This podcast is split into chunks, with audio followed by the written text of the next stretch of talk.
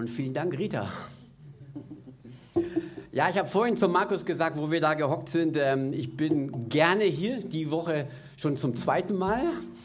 Und warum ich gerne hier bin, ist zum einen wegen euch, zum anderen wegen Jesus, der auch hier im Gottesdienst mit dabei ist. Und zum dritten vielleicht auch wegen Tobias und Sandra, die so wunderbar uns in den Lobpreis führen. Auch euch herzlichen Dank dafür. Ich hoffe, dass ja, komm geh mal einen Applaus. Macht ihr wirklich toll und finde ich schön, wie ihr uns in die Gegenwart Gottes führt in der Anbetung. Ich hoffe, ihr seid auch alle gut ins neue Jahr gestartet. Habt alle fleißig Vorsätze euch aufgeschrieben. Kann ich mir gut vorstellen, mache ich auch eigentlich fast immer, um dann am Ende rauszustellen, dass es nicht ganz so geklappt hat. Aber ich glaube, da bin ich nicht der Einzige. Dieses Jahr habe ich es ein bisschen anders gemacht. Ich habe gedacht, ich grabe mal so ein bisschen meine Tasche nach und gucke, was sind da für Hoffnungen, die ich im Laufe der Jahre irgendwo dann aufgegeben habe. Hoffnungen, äh, an denen ich gehalten habe und irgendwann mal gemerkt habe, hm, es wird nichts, es scheint sich nichts zu bewegen und heimlich gibt man vielleicht manche eine Hoffnung auf. Und ich denke, viele von euch, wenn nicht sogar alle, kennen dieses Gefühl, wo man Feuer und Flamme für etwas war, voller Zuversicht mit Gottes Hilfe kann ich alles stemmen. Wir sind ein Überwinder in ihm. Er kann alle Mauern niederreißen und mit den Jahren merken wir, hoppla, irgendwo scheint es nicht aufzugehen. Und heimlich vergraben wir dann diese Hoffnungen. Und das habe ich mir für dieses Jahr vorgenommen, alles, was ich vergraben habe, alles, was ich in meiner Tasche versteckt habe, hole ich nochmal neu hoch und schaue es mir nochmal an. Und es geht von, von kleinen persönlichen Anliegen bis zu globalen Anliegen. Von persönlichen Anliegen wie meine Kinder, die Jesus noch nicht kennen. Oder ich denke, wir kennen alle das Thema Gesundheit, dort wo wir Zuversicht hatten und gemerkt haben, irgendwo scheint, und ich betone es, scheint Gott hier nicht so zu wirken, wie wir uns das vorgestellt haben oder wie es in seinem Wort steht. Von kleinen persönlichen bis zu großen globalen Anliegen wie zum Beispiel gerade der Ukraine-Krieg. Da gibt es auch ein Gebetstreffen, wo ich regelmäßig bin und irgendwo, wir haben schon lange auch für die russische Regierung gebet, äh, gebetet und sie sind immer noch, was ich jetzt sehe, voll da. Ähm, persönlich bete ich fast jeden Tag für Nordkorea und für Afghanistan. Auch da, der Kim Jong ist noch da und die Taliban auch. Dann stellt man sich die Frage, was jetzt? Und unweigerlich schwingt damit auch menschlich ein Gefühl der Enttäuschung mit. Und ich denke, da können wir sehr ehrlich miteinander reden und sagen, okay, diese Enttäuschung ist da. Und wenn wir sie nicht zugeben, sie ist vielleicht heimlich da. Und das ist, worauf ich nochmal hinkommen möchte, auch in dieser Predigt über auch gewissen Frust und Enttäuschung, die wir in Gott haben. Ich meine, dass wir miteinander enttäuscht sind und Frust haben, da brauche ich nichts mehr sagen. Das kennen wir alle. Ähm, und es geht von der Ehe bis ins Gemeindeleben oder wo auch immer, bis in die Politik, überall hinein. Ähm, man ist enttäuscht und man enttäuscht auch als Mensch. Einfach mal meine Frau fragen, interviewen. Sie kann vielleicht so manches erzählen, aber es ist ein gegenseitig. Wir sind Menschen. Das kann man besser einordnen und verstehen. Aber wenn Gott, der sagt, alle Dinge wirken zum Guten, ich habe gute Gedanken über dein Leben, wenn wir dann merken, Gott ist untätig. Zumindest mal gefühlt wie. Dann ähm, müssen wir uns auseinandersetzen. Und wir werden nachher in einer, in einer biblischen Geschichte gehen, wo rein sichtbar und real, realistisch Gott untätig war. Es gibt einen Spruch, der wird gerne ge gesagt, ähm, Gott kommt spät, aber nie zu spät. Ich wage heute Morgen mal die Aussage ein bisschen zu ändern. Gott kommt, Gott kommt zu spät und manchmal auch wirklich zu spät. Zumindest mal von menschlicher Sicht. Also, dass Gott nicht zu spät kommt, wage ich zu sagen, Gott kommt zu spät. Aus menschlicher Sicht. Und wir werden nachher eine biblische Geschichte anschauen, wo Gott tatsächlich zu spät kam. Und dann bewirkte das unglaublich viel Frust und Enttäuschung auf. Es wirbelte richtig was hoch. Und dann werden wir nachher sehen, wie Gott darauf reagiert hat, ob er das verurteilt hat oder das ist sehr interessant, wie Gott mit solchen frustrierenden Situationen umgeht. Und von daher ähm, macht euch was gefasst. Ähm, wir werden sehen, nicht nur der Frust von den Menschen, wir werden sehen, wie Gott spät kam, aber wir werden dann auch sehen, ob das das Ende der Geschichte ist oder ob was Gutes daraus entstanden ist. Aber vorweg einfach nur eine kleine Geschichte. Dieses Mal habe ich keine Geschichte mitgebracht, die ich irgendwo gehört habe oder gelesen habe, sondern etwas, wo ich selber auch erlebt habe vor 15 Jahren. Um einfach auch darauf einzustimmen, vor dieser Tatsache, dass Gott menschlich gesprochen zu spät kommt oder zu spät kommen kann. Das war nämlich ein, ein Ehepaar, die wir in Südafrika kennengelernt haben. Ein Ehepaar, das geflüchtet ist aus dem Ruanda-Krieg. Ihr könnt euch vielleicht noch in den 90er Jahren erinnern, der Huti gegen Tutsis, ein, ein beispielloses Abschlachten.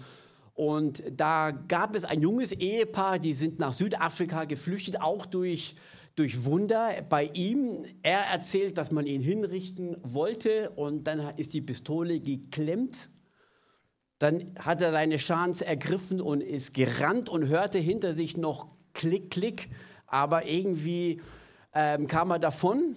Und bei ihr war es so, dass sie sich totgestellt hat und am Überleben überlebte.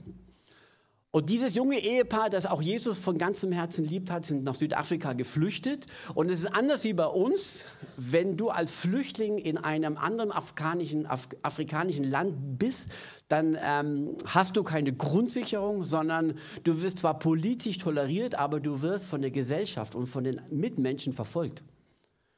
Ähm, und von daher mussten sie sich auch in Südafrika verstecken, weil die Zulus und die Korsas sahen es als eine Bedrohung an. Jetzt kommen hier diese Flüchtlinge, nehmen unsere Arbeit weg.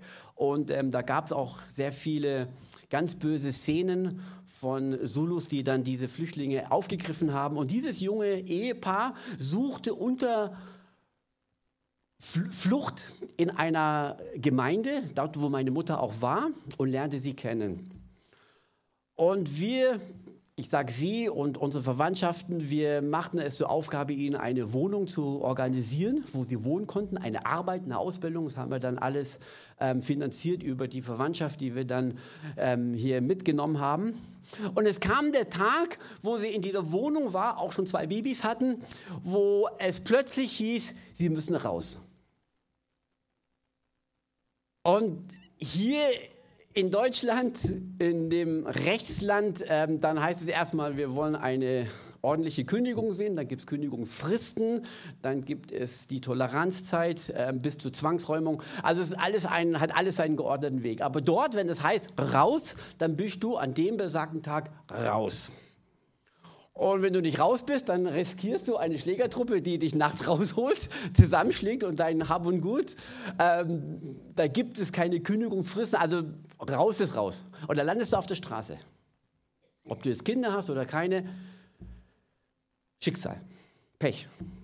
Ist halt so. Und ich glaube, ich kann mich nicht mehr erinnern, es war so vor ähm, elf Jahren, äh, hieß es, sie haben zwei Wochen Zeit raus, an dem besagten X müssen sie draußen sein. Und wir natürlich haben angefangen zu beten, zu suchen nach einer Wohnung, einer bezahlbaren Wohnung und haben nichts gefunden. Und hier war erstmal Hoffnung und jeden Tag schwank oder verschwand diese Hoffnung immer weniger und dieser besagte Tag kam immer näher und weiß, ich war hier in Deutschland, aber irgendwie habe ich das mitbekommen und man hat gefiebert, man hat gebetet, man hat getan, man hat alles menschliche Mögliche getan und es gab einfach keine Wohnung für sie. Und auch hier Hoffnung, dass Gott hier jemanden hilft, die zwei kleine Kinder haben und schon eine traumatische äh, Vergangenheit haben. Und alles, was sie brauchen, ist eine Wohnung. Und du sagst, Gott, du musst ein Wort sprechen, du musst nur abnicken. Von mir aus brauchst du es auch nur denken. Und die Wohnung ist da. Aber was passiert? Nix. Nix. Und dann kann man echt sagen, Gott, irgendwo bist du manchmal richtig untätig. Es ist nicht einfach, das Ganze zu verstehen und irgendwie damit klarzukommen, Gott könnte, er tut nichts. Und ich denke, wir kennen alle diese Situationen. Und ich weiß es ganz genau nicht mehr, wie das war, aber es war am dem Tag, wo sie raus sollten oder am Tag davor, da sagte einer in der Gemeinde, er kennt einen Mann, der hat ein großes Haus und er fragt mal nach, ob die vielleicht zumindest mal notgedrungenen Maßen in einer seiner Räume übernachten dürfen. Ja, der hat gesagt, okay, bevor diese Familie auf der Straße lebt, sollen sie halt da bei mir mal ähm, kurz unterkommen und ich habe ein Zimmer noch frei. Pass, ich mache es zwar jetzt, glaube ich, nicht so gerne, aber Mach's einfach, gell? Und, und, sind da eingezogen und man hat immer dieses Gefühl gehabt, ähm, eigentlich haben wir anders von Gott erwartet. Eine eigene Wohnung. Ich meine, das ist ja für eine Familie, denke ich, schon auch sehr wichtig, dass sie eine eigene Wohnung haben. Und ähm, irgendwo scheint Gott doch zu spät gewesen zu sein, weil hier, es gibt keine Wohnung, sondern die müssen jetzt unterkommen. Meine, gut, das war ja schon mal eine Art Gebetserhörung, sage ich mal, ähm, dass sie da untergekommen sind und nicht auf der Straße gelandet sind. Aber man hat dieses, das, das Gefühl, schwang mit, Gott ist untätig oder Gott hat es nicht geschafft. Das Gefühl war da, unweigerlich. Und kurz darauf sagte der Mann, ja, ähm, weißt du, ich muss kurzfristig nach England. Ähm, ja, mir wäre es sogar recht, wenn ihr ähm, hier auch bleibt und aufs Haus aufpasst. Und dieser unbekannte Mann ist dann nach England geflogen und er kam nicht wieder. Er kam nicht wieder.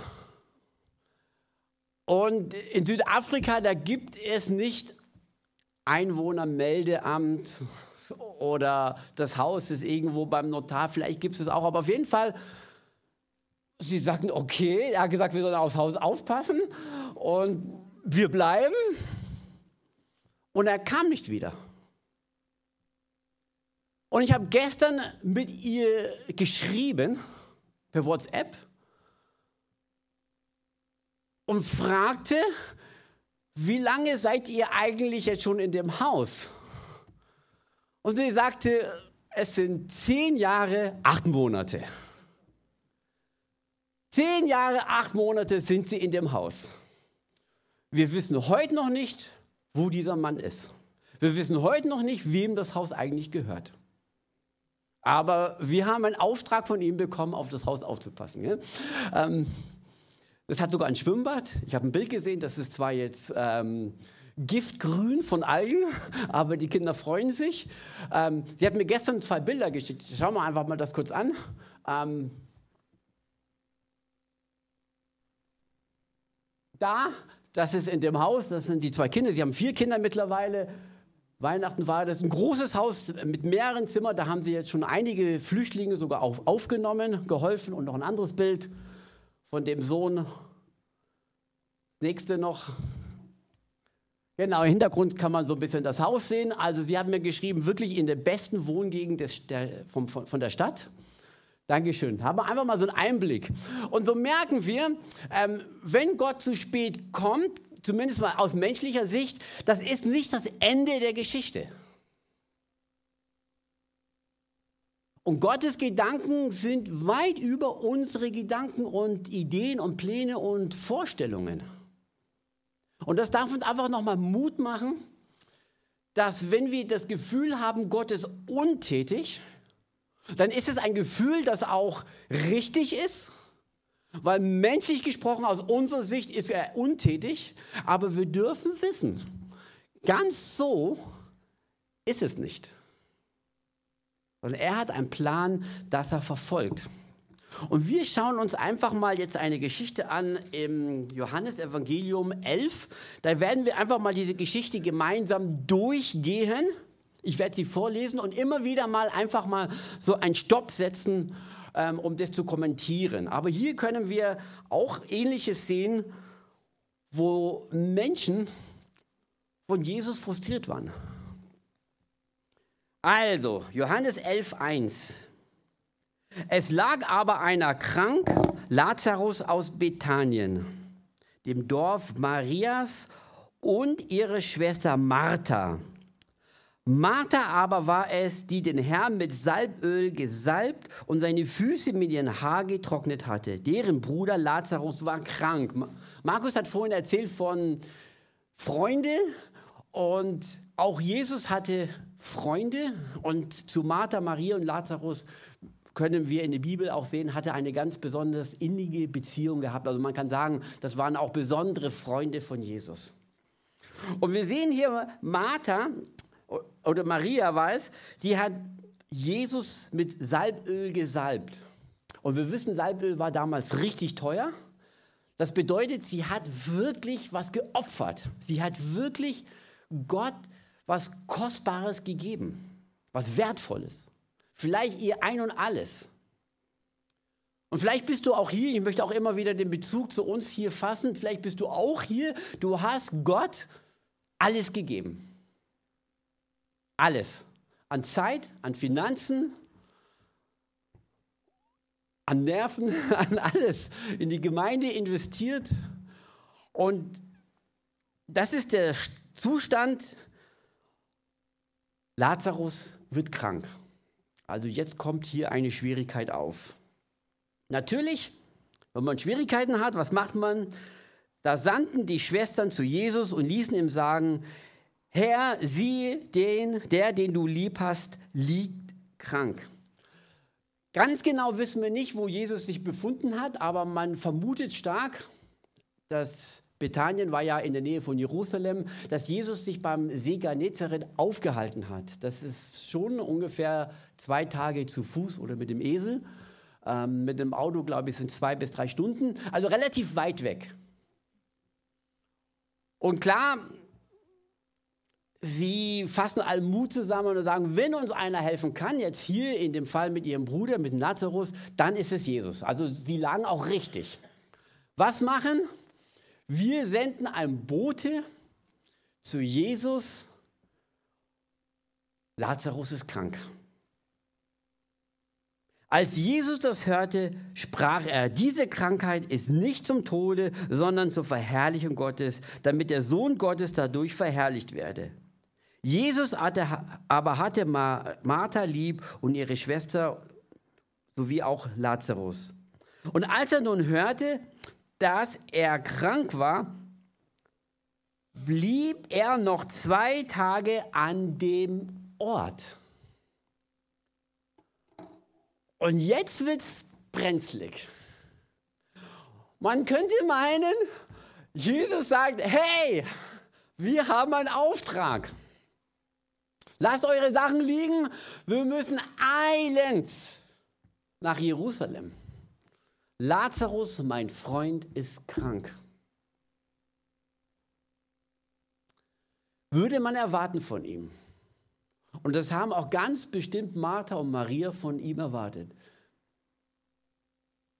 Aber was sagt Jesus? Er sagt, Freunde, Jünger, Business as usual. Das Geschäft läuft weiter. Mindestens noch zwei Tage. Und dann machen wir uns mal auf nach Jerusalem. Und das ist etwas, wo wir uns wundern. Hey, wir haben SOS. Ich glaube, dieser Bude ist gerannt, der ist geritten so schnell er konnte, Schweiß überströmt bei Jesus angekommen und sagte, Jesus, ich bin froh, dass ich dich habe und gefunden habe. Du musst sofort kommen. Und da sagt er, Palermo, wir machen erstmal zwei Tage weiter. Ganz normal. Als ob nichts ist. Und da kommt natürlich schon Frust und Enttäuschung und Fragezeichen hoch. Herr, ist dir das nicht wichtig? Warum sollen wir zwei Tage warten? Wenn jemand im Sterben liegt, das hat doch höchste Priorität. Und heimlich haben sie vielleicht gedacht, eigentlich hätte er nur vielleicht ein Gebet sprechen müssen. Und Lazarus wird es besser gehen. Und ich gehe mal davon aus, das ist, was die Jünger wahrscheinlich vermutet haben, weil Jesus gesagt hat, wir bleiben noch zwei Tage da. Dann haben natürlich die Jünger, die waren ja nicht dumm, die haben dann zwei und zwei zusammengerannt. Okay, Jesus macht es mit seinem Vater im Himmel aus. Er wird beten und Lazarus wird besser gehen.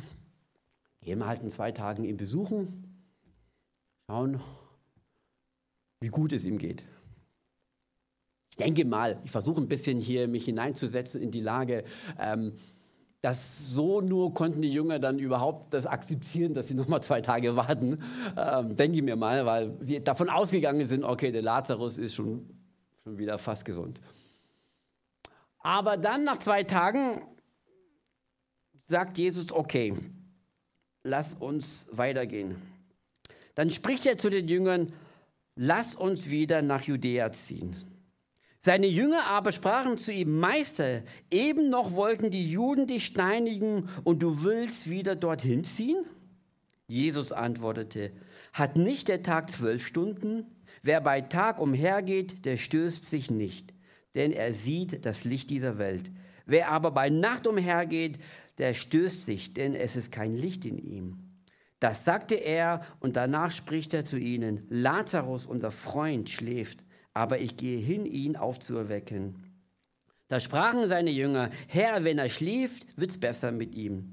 Da kann man nämlich sehen, dass die Jünger schon damit davon ausgegangen sind, dass, dass der Lazarus auf dem Weg der Besserung ist. Er soll ja schlafen, schlafen ist ja gut, denke ich. Äh, Jesus aber sprach von seinem Tode. Sie meinten aber, er rede von seinem leiblichen Schlaf. Da sagte es ihnen Jesus frei heraus, Lazarus ist gestorben. Und ich kann mir vorstellen, das ist wie eine Bombe bei den Jüngern eingeschlagen.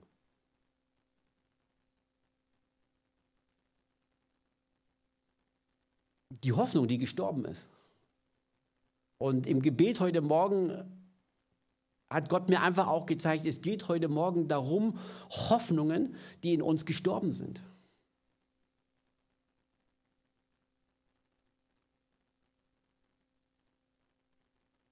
Und dann sagt er noch, ich bin froh um euretwillen, dass ich nicht da gewesen bin, damit ihr glaubt. Aber lass uns zu ihm gehen. Ich kann mir vorstellen, die Jünger, die waren schon sprachlos. Lazarus, Worst Case, ist eingetroffen. Und dann sagt er noch, ich bin froh um euretwillen. Irgendwie muss man das hier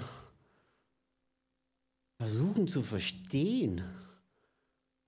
Ich bin froh. Hallo? Da ist gerade jemand gestorben.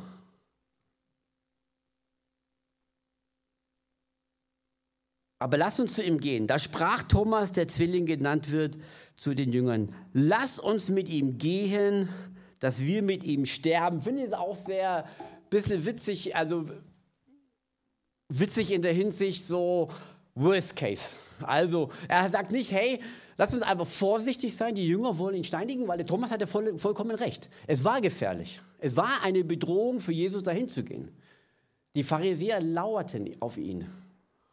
Aber anstatt zu sagen, hey, lass uns einfach vorsichtig sein, lass uns mit Gottes Hilfe gehen oder Jesus, du wirst uns schon schützen, sagt er so, lass uns in den Tod gehen. Also so es ist vorbei. ähm, worst case. Ähm, und ich kann mir vorstellen, wenn ihr dann irgendwie auch solche schwierigen Situationen habt, dann gibt es auch Leute in eurem Leben, die sagen gleich, worst case, es ist vorbei. Äh, lass uns sterben. Ähm, es ist das Ende. Also so richtig pessimistisch, ohne Hoffnung und Vertrauen. Es ist gelaufen. Wir gehen in den Tod. Interessant. Aber interessanterweise, Jesus hat ihn nicht zurechtgewiesen, sondern ließ ihn einfach auch stehen mit seiner Meinung.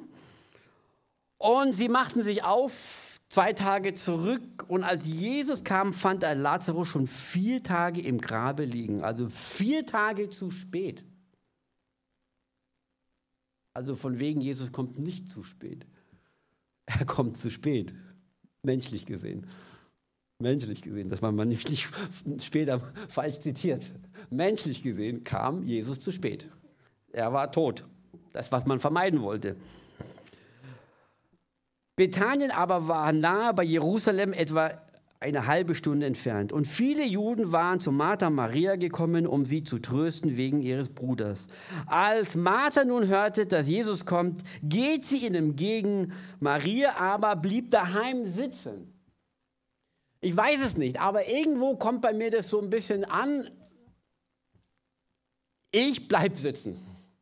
Äh, so ein bisschen beleidigt sein. Also wie gesagt, ich weiß es nicht 100 Prozent, aber es kommt bei mir so an, so eine beleidigende Haltung, ich bleibe sitzen. So wie wenn man jetzt mit den Nachbarn Händel hat, dann klingelt er und du bleibst sitzen. So demonstrativ, ich bin beleidigt. Kann er von mir aus reinkommen dann können wir reden, aber ich gehe jetzt mal nicht zur Tür, mach auf. Das macht dann meine Frau oder jemand anders. Ähm, also äh, Martha scheint, Maria scheint ein bisschen beleidigt zu sein und sagen, okay, also jetzt braucht er eigentlich auch nicht mehr kommen. Ne? Wir hätten ihn damals erwartet, aber ja, jetzt ist eh schon alles gelaufen. Da sprach Martha zu Jesus. Also Martha ist tatsächlich dann aufgegangen zu Jesus. Und das Erste, was sie macht, sie konfrontiert ihn und sagt, hey, wärst du da gewesen, wäre mein Bruder nicht gestorben. Vorwurf.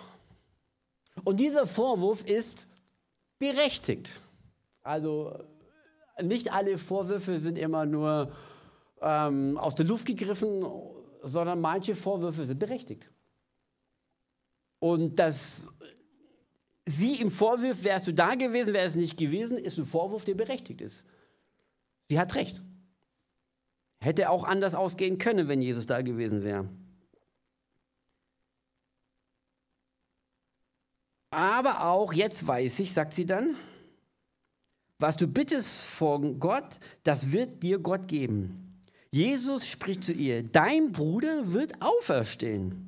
Martha spricht zu ihm, ich weiß wohl, dass er auferstehen wird an dem Auferstehung am jüngsten Tage. Also interessanterweise hier, die Martha, ähm, die bekommt eine klare Aussage, dass ihr Bruder aufstehen wird und Martha versucht es irgendwie zu, zu, zu verstehen und sagt, ja, du hast schon recht, Jesus. Wir wissen, er wird am jüngsten Tag auferstehen. Sie versucht es irgendwie einzuordnen, sie versucht es irgendwie ähm, griffig zu machen, dass Jesus zu spät gekommen ist. Okay, zumindest mal haben wir den Trost, er wird auferstehen. Und das ist ja auch etwas, was wir auch tun. Ähm, dass wir dann versuchen, das irgendwie zu erklären, irgendwie klarzukommen. Und was Martha da sagte, war an sich nicht falsch. Das ist ja nochmal der Punkt. Ist ja nicht, dass Martha das überhaupt nicht gecheckt hat, sondern sie hatte vollkommen recht in dieser Aussage. Und wenn du versuchst, etwas zu erklären und zu verstehen, möglicherweise liegst du 100% richtig. Und das muss uns nochmal bewusst sein. Wenn wir dann etwas versuchen zu greifen und zu erklären, möglicherweise, wie du es begreifst und verstehst, ist es richtig.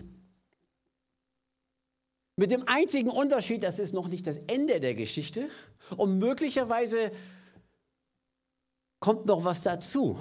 Möglicherweise hat man vielleicht auch etwas nicht ganz verstanden von den göttlichen Prinzipien. Denn Jesus spricht hier nicht von der Auferstehung am jüngsten Tage, sondern er sagt, Ich weiß wohl genau. Äh, Jesus aber spricht zu ihr, ich bin die Auferstehung und das Leben. Wer an mich glaubt, der wird leben, auch wenn er stirbt. Und wer da lebt und glaubt an mich, der wird nimmer mehr sterben. Glaubst du das? Sie spricht zu ihm, ja Herr, ich glaube, dass du der Christus bist, der Sohn Gottes, der in die Welt gekommen bist. Und als sie das gesagt hatte, gingen sie hin und rief ihre Schwester Maria heimlich und sprach zu ihr, der Meister ist da und ruft dich. Als Maria das hörte, stand sie eilends auf und kam zu ihm. Also die Maria, sie hat jetzt sich entschieden, sie will jetzt nicht weiterhin beleidigt bleiben, sondern wenn Jesus sie schon ruft, ich gehe hin. Ähm, vielleicht gibt es ja doch irgendwie noch eine Erklärung zu dem Ganzen, aber ja, die Hoffnung haben wir ja, Lazarus ist im Himmel. Gell? Jesus aber war noch nicht in das Dorf gekommen, sondern war dort, wo ihm Martha begegnet war. Als die Juden, die bei ihm in dem Hause waren und sie, tröst, und sie trösteten, sahen, dass Maria eilends aufstand und hinausging, folgten sie ihr, weil sie dachten, sie geht zum Grab, um dort zu weinen. Als nun Maria daheim kam, dahin kam, wo Jesus war, und sah ihn, fiel sie ihm zu Füßen und sprach, Herr, wärst du hier gewesen, mein Bruder wäre nicht gestorben. Also auch hier die Schwester bringt einen Vorwurf, wärst du doch nur da gewesen. Warum bist du spät? Warum hast du nicht dort am See Genezareth dieses entscheidende Gespräch, Gebet gesprochen und mein Bruder wäre nicht gestorben? Also auch hier die Vorwürfe völlig menschlich verständlich und irgendwo auch berechtigt, sage ich mal. Ja. Um, aber interessanterweise, Jesus tadelt sie nicht und sagt, hey, so redest du nicht mit mir? Äh, oder hast du eine Ahnung, was ich gerade oben alles gemacht habe? Ähm, sondern hier steht Jesus, als Jesus sah, wie sie weinte und wie auch die Juden weinten, die mit ihr gekommen waren, ergrimmte er im Geist und wurde sehr betrübt. Also interessanterweise, hier gibt es kein Tadel von Jesus zu diesen Vorwürfen, auch keine Erklärung, sondern er ergrimmte in seinem Geist. Also er war mit traurig. Er fühlte mit. Und das ist, denke ich, wirklich ein Wesen Gottes, das uns auch immer wieder klar werden muss in unserem Dilemma, in unserer Enttäuschung. Gott ist nicht hier und zeigt Finger, ich hätte Besseres gedacht und erwartet von dir, sondern er trauert mit uns, er leidet mit uns, er fühlt mit uns. Und das, was in deinem Leben an Hoffnung begraben ist und diese Trauer und diese Enttäuschung darüber, diese, dieses Gefühl, Gott fühlt mit dir. Es ist ihm wichtig. Und er sprach, okay, wo habt ihr ihn hingelegt? Sie antworteten ihm, Herr, komm und siehe es. Und Jesus ging die Augen über. Da sprachen die Juden, siehe, wie hat er ihn lieb gehabt. Einige aber unter ihnen sprachen, er hat Blinden die Augen aufgetan. Konnte er nicht auch machen, dass dieser nicht sterben musste? Und das ist interessant. Ähm, das ist auch so ein Gefühl, das bei uns hochkommt. Den anderen hat er geholfen, mir nicht. Und ich weiß von einer Frau, die vor einiger Zeit auch im Notausgang war, die sagte, ich kann kein Zeugnis mehr hören, wie Gott anderen Menschen geholfen hat. Ich kann es nicht mehr. Aber für alle anderen hat er Zeit und Kraft zu helfen, aber mir nicht. Und da birgt schon eine Gefahr, dass dieses Gefühl hochkommt. Für alles andere hat er Kraft und Zeit, Gebete zu hören, aber in meiner Situation nicht.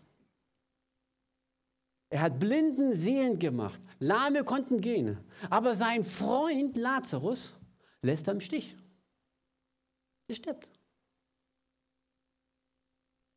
Also wir merken, die Gefühle, die wir vielleicht auch schon durchgemacht haben oder durchmachen, sind nicht neu, die sind 2000 Jahre alt. Das haben die Jünger auch durcherlebt.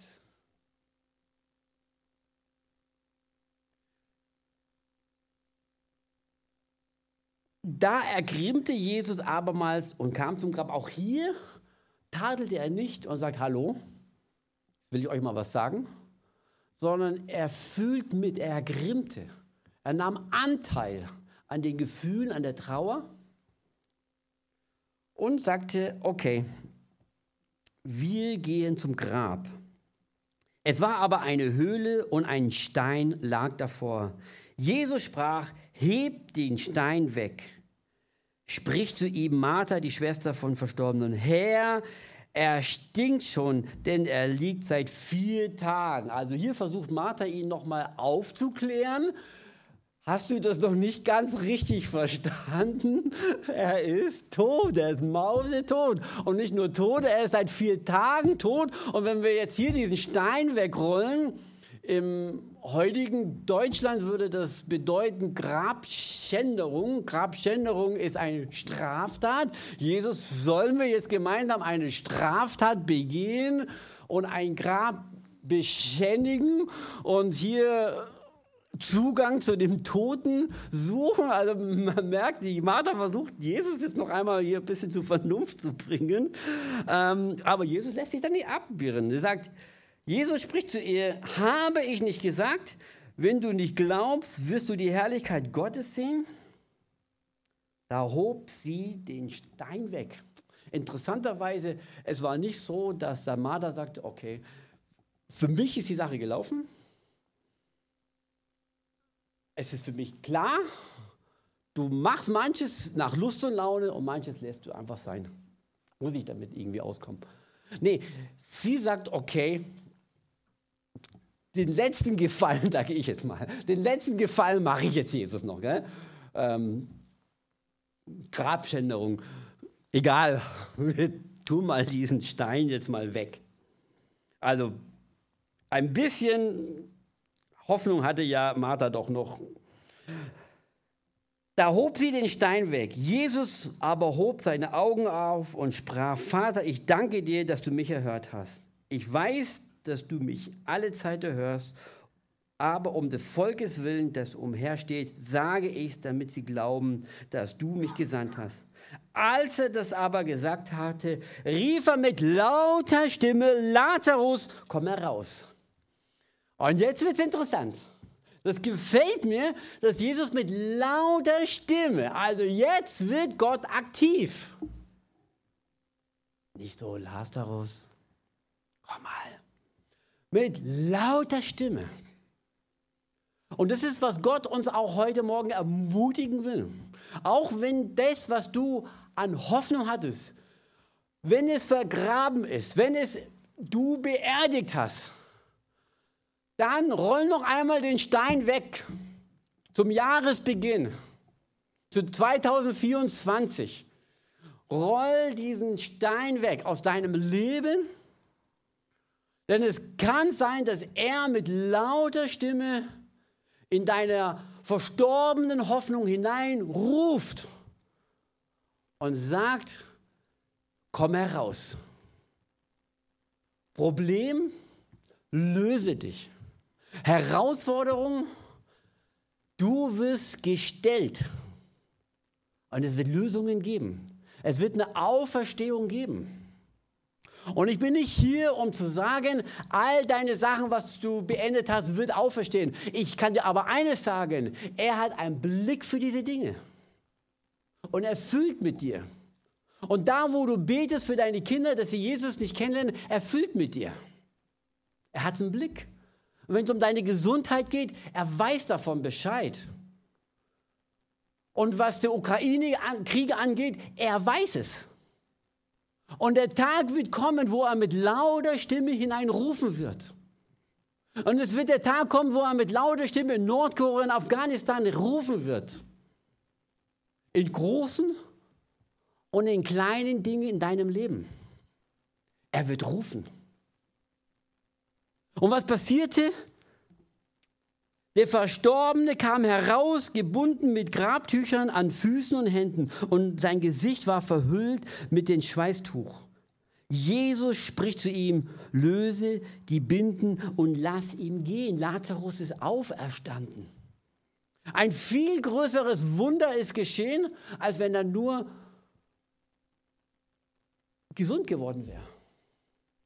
Weil gesund kann auch die Medizin machen.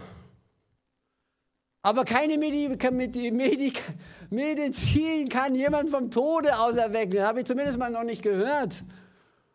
Also Jesus ging es nicht darum, hier so ein bisschen Hilfe leisten zu geben, sondern er sagte, hey, wir machen schon ganze Sache draus. Das, was die Medizin auch nicht schafft, passt mal auf. Ich schaffe es. Ich schaffe es. Und aus dieser Situation hat Gott etwas Größeres getan, als nur das, was sie erwartet haben von ihm.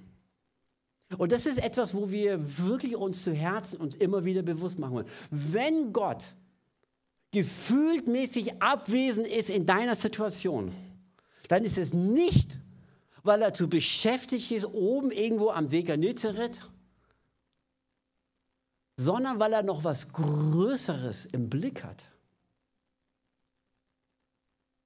So wie mit der Geschichte aus der afrikanischen Geschichte, mit dieser Familie.